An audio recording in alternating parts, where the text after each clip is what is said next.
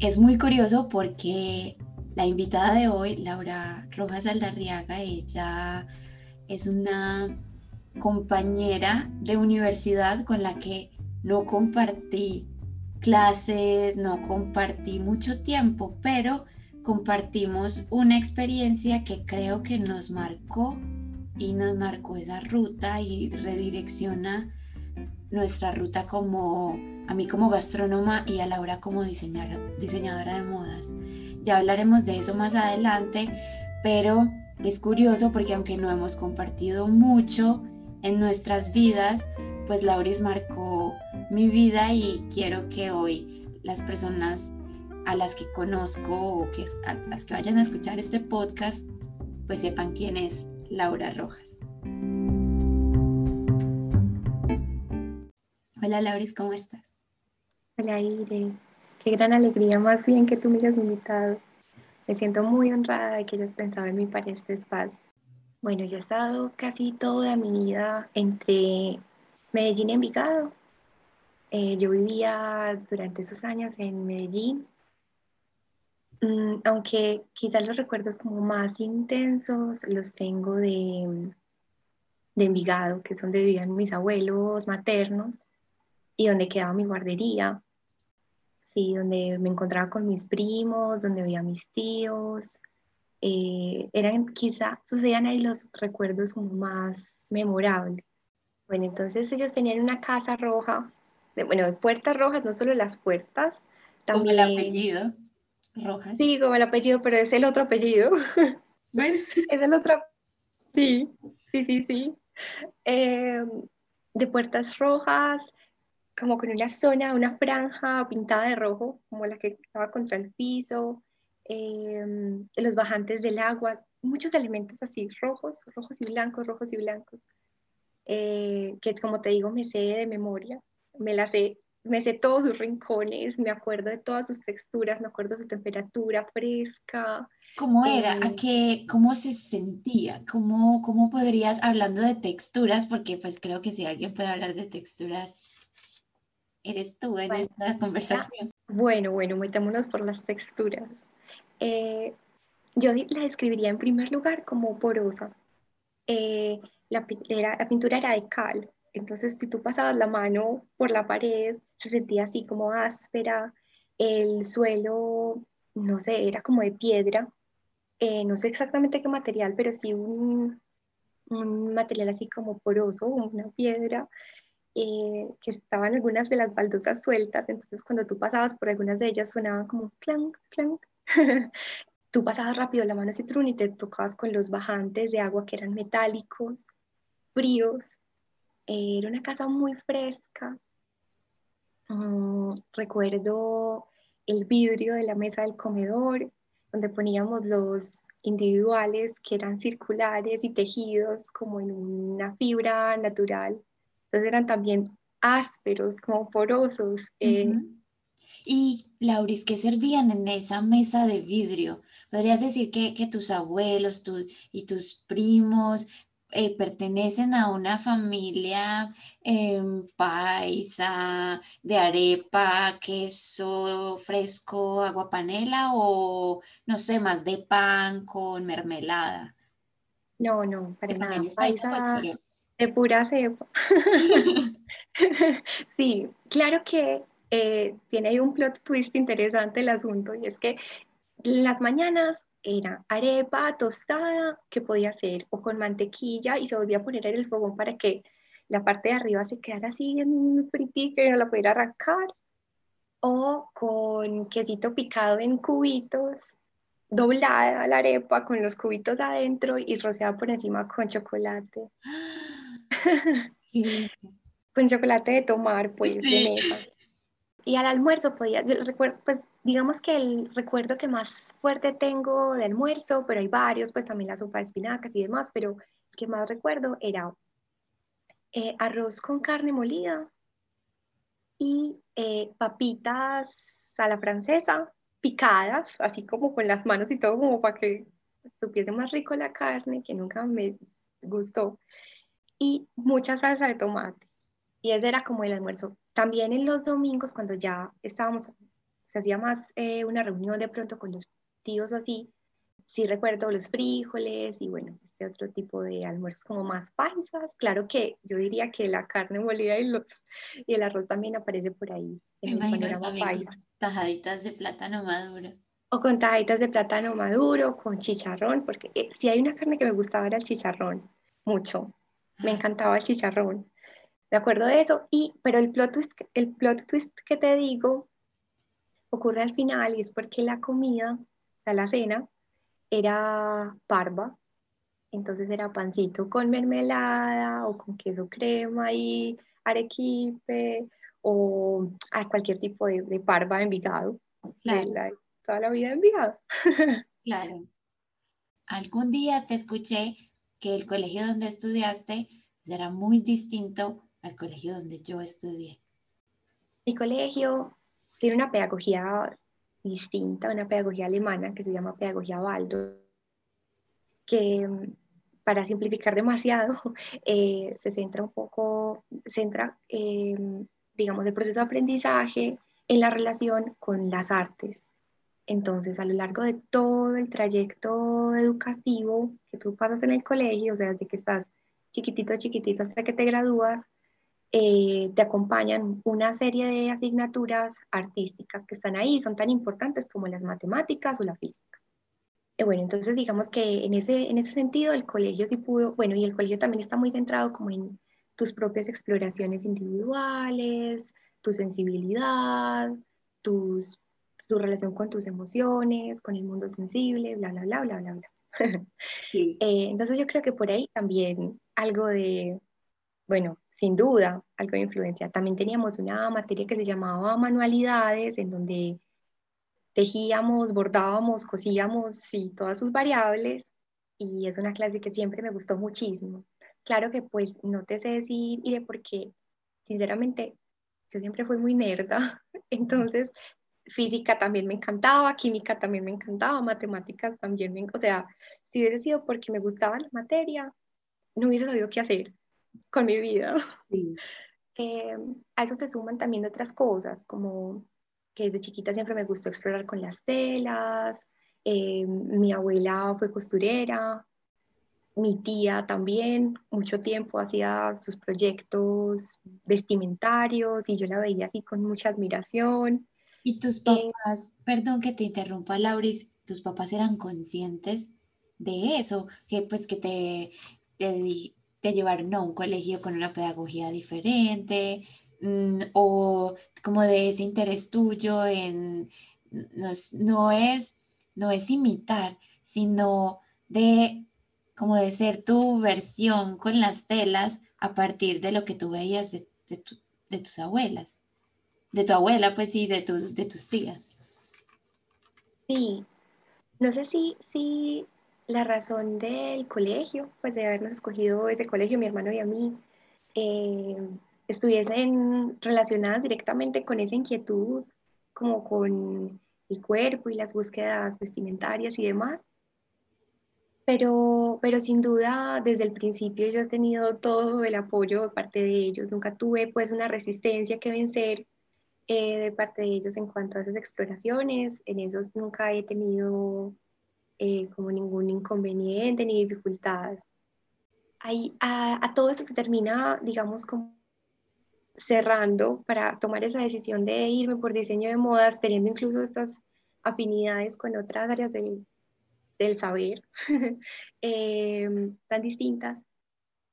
Eh, una serie de preguntas existenciales que aparecieron en la adolescencia, como de, bueno, ¿y por qué nos vestimos como nos vestimos? Preguntas que son muy amplias, difíciles de responder, que quizás no tienen una respuesta como tal, pero que en el momento me motivaban mucho a querer, a querer indagar por ahí, porque qué pasaba con las comunidades que se vestían como se vestían, porque en una misma sociedad pueden haber variaciones en, las, la forma en que nos vestimos, qué nos cuentan esas variaciones eh, y qué está pasando ahí. Yo tenía mucha curiosidad, una curiosidad profunda, saber qué, qué era lo que estaba pasando ahí. Yo creo que eso fue lo que terminó llevándome a la decisión de estudiar diseño de moda. Lauris, y cuando se atraviesan los comentarios de, ah, entonces va a tener un, taller de costurería que no es eh, despectivo, pero que es como algo que en la, en la mente de las personas pues relaciona diseño de modas. O cuando llega otro comentario como, ah, la pasarela de no sé quién, voy a decir nombres aleatorios, Luis Vuitton es tu referente número uno, no sé, bobadas, porque yo, son comentarios que también pueden salir de mi boca. ¿Qué pasa con esos comentarios? Vale, eh, bueno, quizás esos comentarios tienen mucho que ver un poco con esas eh, imágenes del diseñador de modas que me encontré cuando empecé la carrera.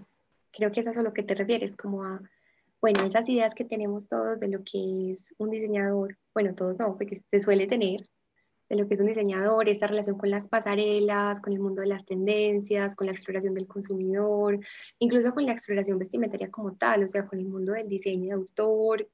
Em, y bueno, me encontré con esto que también me interesa, que también me genera curiosidad, que también me inquieta, pero que no, siempre sentí que algo faltaba, que no era suficiente para mí esas exploraciones, que de alguna manera se quedaban cortas eh, para responder esas inquietudes o por lo menos intentar como mm, atenderlas, atender a esas inquietudes que tenía yo desde, desde el colegio, desde la adolescencia. Y bueno, digamos que como diseñadora de modas no me caracteriza para nada el saber de diseñadores, el estar atenta a las tendencias, es algo que para mí supone un esfuerzo, como estar atenta, pues estar al tanto como respondiendo a mi propia carrera, pero no es, no está, eh, esa búsqueda no está jalonada como por esa inquietud, digamos, inicial de, esas preguntas que te, que te comentaba.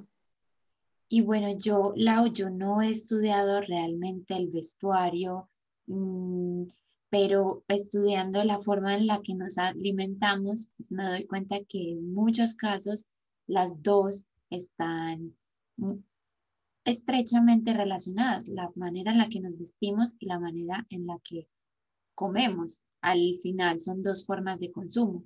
¿Tú crees que la manera en la que tú comes o en la que tu alimentación ha variado con los años, sobre todo los últimos años como diseñadora, están relacionados a ese consumo como seres que, que necesitamos vestirnos? pues no sé si necesitamos, ya tú nos dirás si necesitamos. Esa es una pregunta antropológica.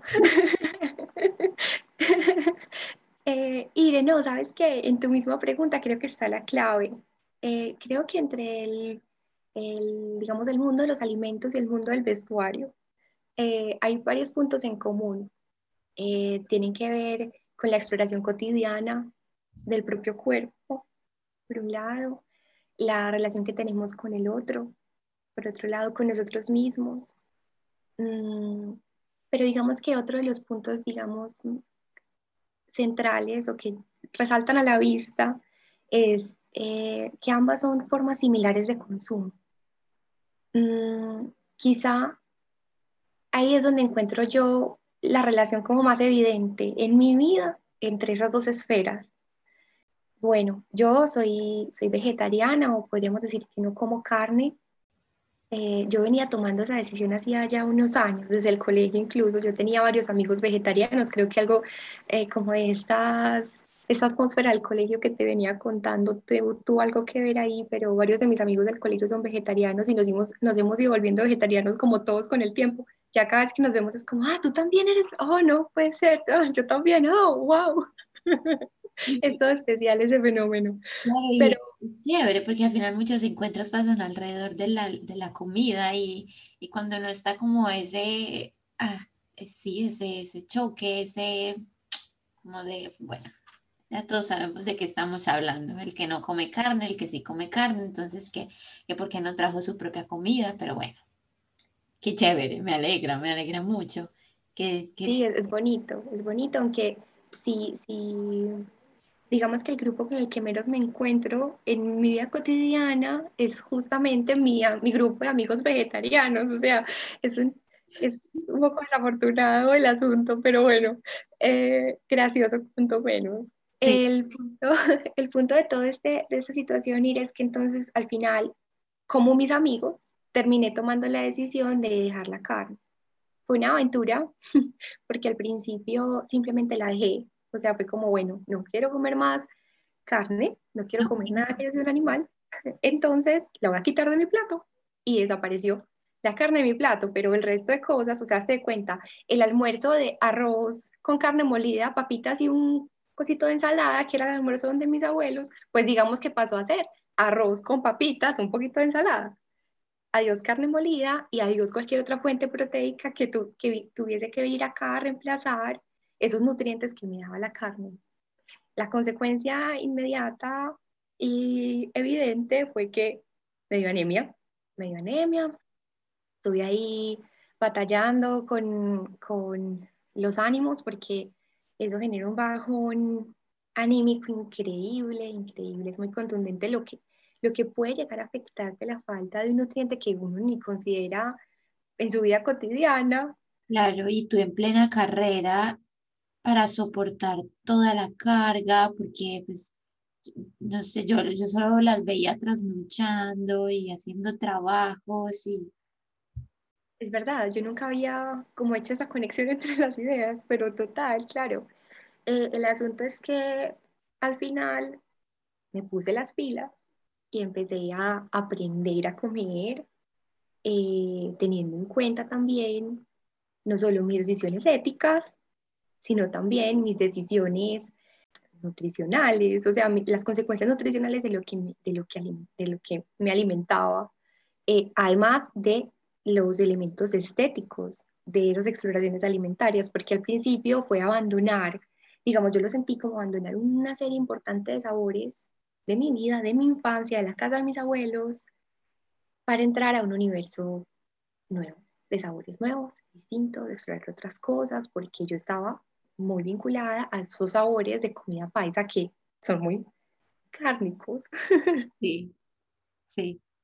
Sí, y bueno, ya lo, lo, bueno es que con los años, al, al, uno apropiarse mucho más de su alimentación, se da cuenta que cocinando pues se empodera y que puede replicar esos platos cárnicos, no sé si cérdico sea una palabra, pero para mí la cocina paisa sabe mucho a cerdo, entonces buscar formas de, bueno, no sé si replicar, pero sí de, de disimular un poco el sabor que no estaba y poner algo rico que te, que te cree nuevos recuerdos.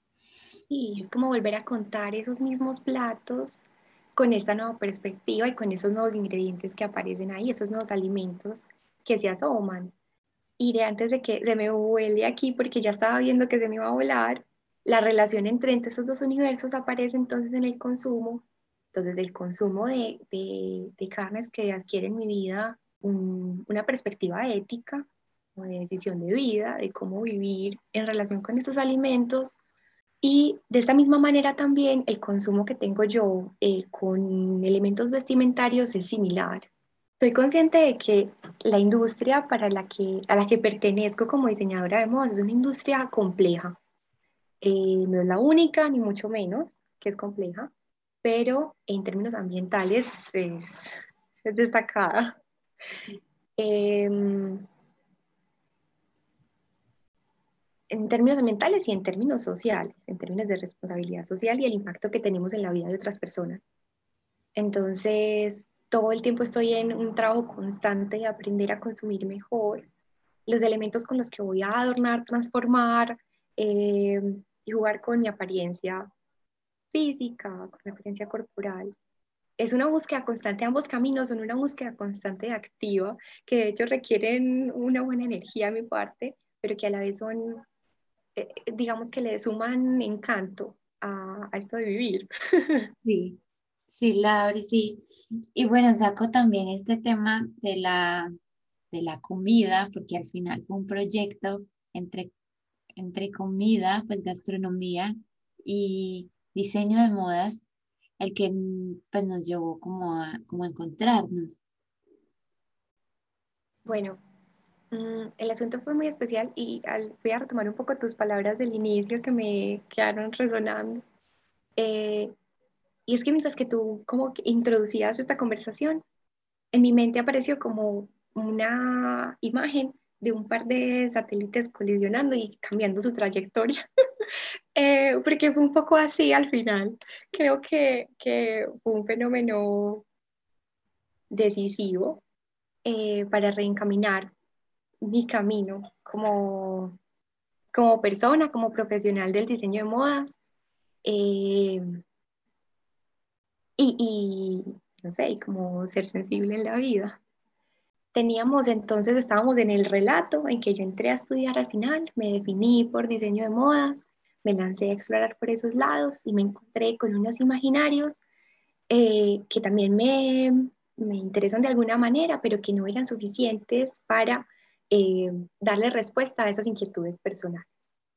Cuando me encuentro contigo, que fue en este proyecto del semillero, del semillero en colegiatura con Paula, y con las chicas de modas y con Cami también, tan bellas todas, me encontré con, digamos, con este otro asunto de la situación que me estaba faltando. Y es esta pregunta por cómo el vestuario y, toda su, y digamos como todos sus conceptos añadidos tienen impacto en, las realidades sociales. ¿Qué, ¿Qué relación hay entre estos fenómenos vestimentarios, estas prácticas corporales contextuadas, estas prácticas vestimentarias en, en la vida de las personas y en la vida de las personas dentro de ciertos y determinados contextos sociales, como es el nuestro, tan especial, con tantas eh, características claras. Eh, bueno, entonces ahí es cuando me encuentro contigo. Ese fue nuestro primer momento de encuentro. Sí, es como cuando uno lo llaman, el hecho de haber, de habernos inclinado hacia ese proyecto en el que, sí, en el que el vestuario y la gastronomía entran como, como dos luces para, para poder resignificar esta memoria del conflicto armado que, que tiene tantas formas y haber permanecido en ese, en ese proyecto hasta el final pues me permitió acercarme a ti y también concebir lo importante, al igual que la alimentación, lo importante que, que es el vestuario y la, y la forma en la que nos comunicamos a través de lo que vestimos no voy a entrar en detalle en las veces en las que fui a tu casa a hacer el trabajo, en las veces en las que esculqué tu cocina y tu la cena para ver todas las leguminosas, todo, organizado en tarritos. Pues yo era fascinada. Yo, yo decía, bueno, si algún día soy vegetariana, pues tendré todo así organizado. Me alegraba mucho la idea de saber que justo luego de que termináramos este proyecto, pues, pues tú ya estabas comenzando otro, que era el de tu maestría. Claro, la maestría es consecuencia directa de, ese, de esa colisión de, de asteroides, de esa colisión de asteroides. Después de que terminó el semillero, que fue un, un fin un tanto agónico porque ya estábamos cansadas de la carrera, de los esfuerzos que implicaba llevar a, cabo este proyecto, terminar de redactar, de esos encuentros así ya, las dos como no, no vamos un segundo más de nuestra vida, estamos exhaustas.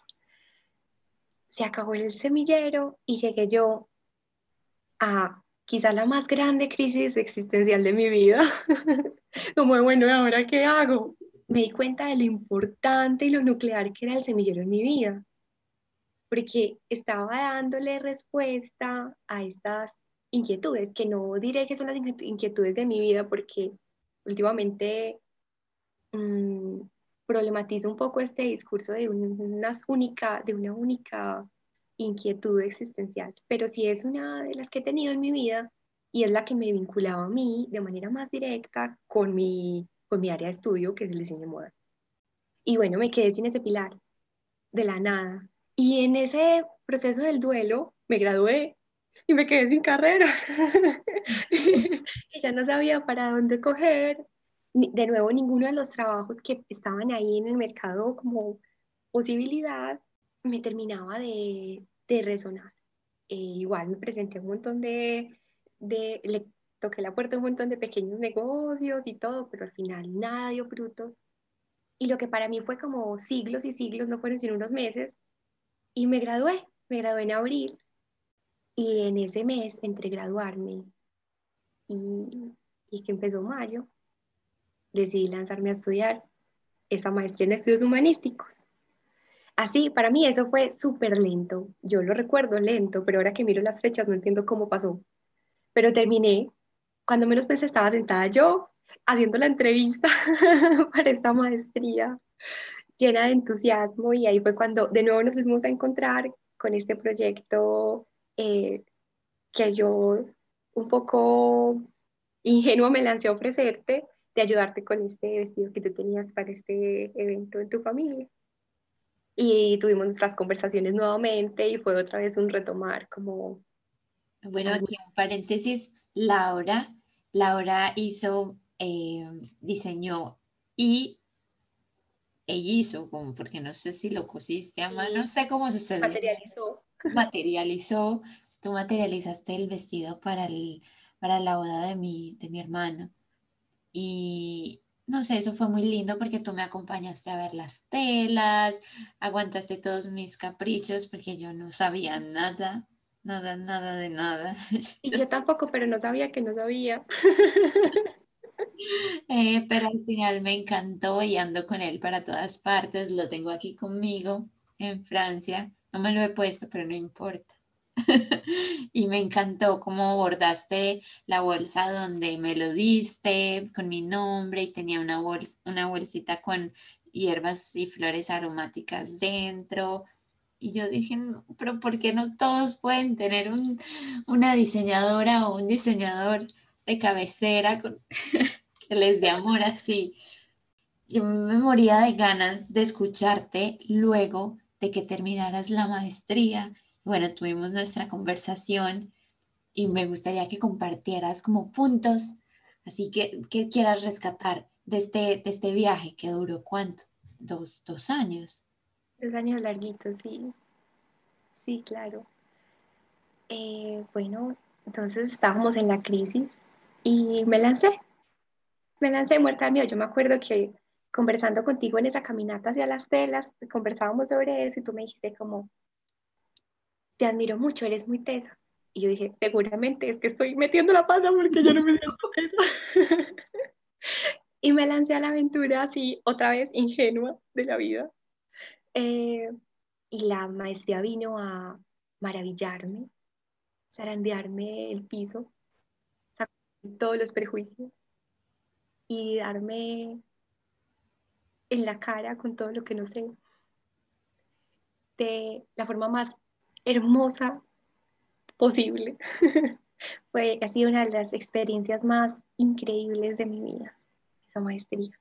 Conocí unas personas maravillosas en ella y me di cuenta de todo lo que me queda por saber y todo lo que nunca sabré también. y eso es, eso es maravilloso de sentir, es maravilloso de sentir. Tu tesis, tu tesis, tú podrías que puede recopilar un poco lo que Laura es y lo que busca ahora o que puede hablar un, un poco de ti. Claro, bueno, eh, llegó entonces la tarea de fusionar eh, estos mundos y volver a, a enlazar las inquietudes con este otro bagaje que también es muy cercano a mi corazón de mi carrera en diseño de modas bueno, ¿para dónde cojo? No sé ahora qué hacer. Estaba ahí en la maestría aprendiendo un montón, pero iba llegándose el momento de decidir qué iba a hacer con la tesis. Y digamos que otro momento así clave eh, en ese proceso fue un seminario que tuvimos de investigación con la que terminó siendo mi directora de tesis, la profesora María Rocío, que no puede ser más maravillosa. Ella nos puso a hacer un ejercicio en el que nos preguntábamos por esa por ese gancho que te tira hacia querer saber algo, por esa afección, como le dice el profesor Mauricio. Y eso que te afecta, que te mueve las entrañas, que quieres saber más. Y volvimos a dar con el diseño de modas en el proceso. Fue bonito porque en el momento en que yo estaba redactando el texto de lo que me movía, así muy perdida, muy, muy perdida, a las manos de ella llegaba un artículo de investigación de un fenómeno vestimentario dentro de los movimientos sociales, específicamente en un movimiento social del Tíbet. Fenomenal, una cosa descrestadora. Y ella leyó ese artículo y dijo, es que esto es para Laura. Y ahí, otra de las hermosas colisiones de la vida, nos encontramos ella y yo. Y empezó mi tesis. Y vinculada de nuevo a esa pregunta de cómo, digamos, qué relación tiene el vestuario, qué puede, relación puede tener, cuáles son sus potencialidades y demás. Así todo al principio era disperso, como te lo estoy contando, con, el, con la sociedad, con el mundo social o con las sociedades. Claro, y lo que pasa al interior y lo que las personas tenemos y los grupos humanos tenemos por contar. Exacto. Y, bueno, al final terminó todo eh, acotándose mucho más. Y terminé cerca a, los estudios de los movimientos sociales, ese punto, digamos, de encuentro entre estudios de movimientos sociales, estudios de moda, eh, y cómo el, el vestuario, la moda y el estilo, digamos, como toda esa triada fantástica, cómo pueden utilizarse como parte del repertorio de actuación que podríamos decir que son como las estrategias de los movimientos sociales y cómo distintos movimientos sociales a lo largo del mundo han hecho uso de estas tres, de estos tres elementos, estilo, moda y vestuario, dentro de sus maneras de llevar a cabo sus reivindicaciones. Un ejemplo, Lau. Bueno, ¿qué más que poner el ejemplo del Tíbet, ya que lo trajimos a la mesa? Resulta que en, en el Tíbet, que en este momento está bajo la dominación china, hay un movimiento social que se llama Lakar. El Lakar, que en tibetano traduce miércoles blanco, es un movimiento social que hace resistencia al, a esta presencia china, a la dominación china. Resulta que los integrantes de este movimiento social lo que sienten lo que identifican como problemática o digamos como uno de los problemas más importantes de esa presencia de China en el territorio es la amenaza que esa presencia tiene sobre la cultura tibetana como tal. El miércoles blanco, o los miércoles en general, es el día eh, del Dalai Lama, es digamos el día sagrado en el Tíbet. La manera que tienen estos, estas personas, esos integrantes del movimiento social del Lakar, para ejercer la resistencia e intentar hacer resistencia a esta pérdida de la cultura tibetana, esta amenaza de la cultura, es por medio de prácticas muy cotidianas, como vestirse con los, con los trajes tradicionales, con el chupa o chuba, se traduce de ambas maneras, pues se vocaliza en el español de ambas maneras, todos los miércoles. Entonces lo que hacen es que cuando salen a comprar la lechuga, salen vestidos con su chupa y el día en que compran esa lechuga, ese miércoles, le compran la lechuga al tibetano, a los negocios tibetanos. Y se reúnen con más tibetanos a conversar sobre su cultura y a llevar a cabo sus prácticas religiosas, sus ritos y demás.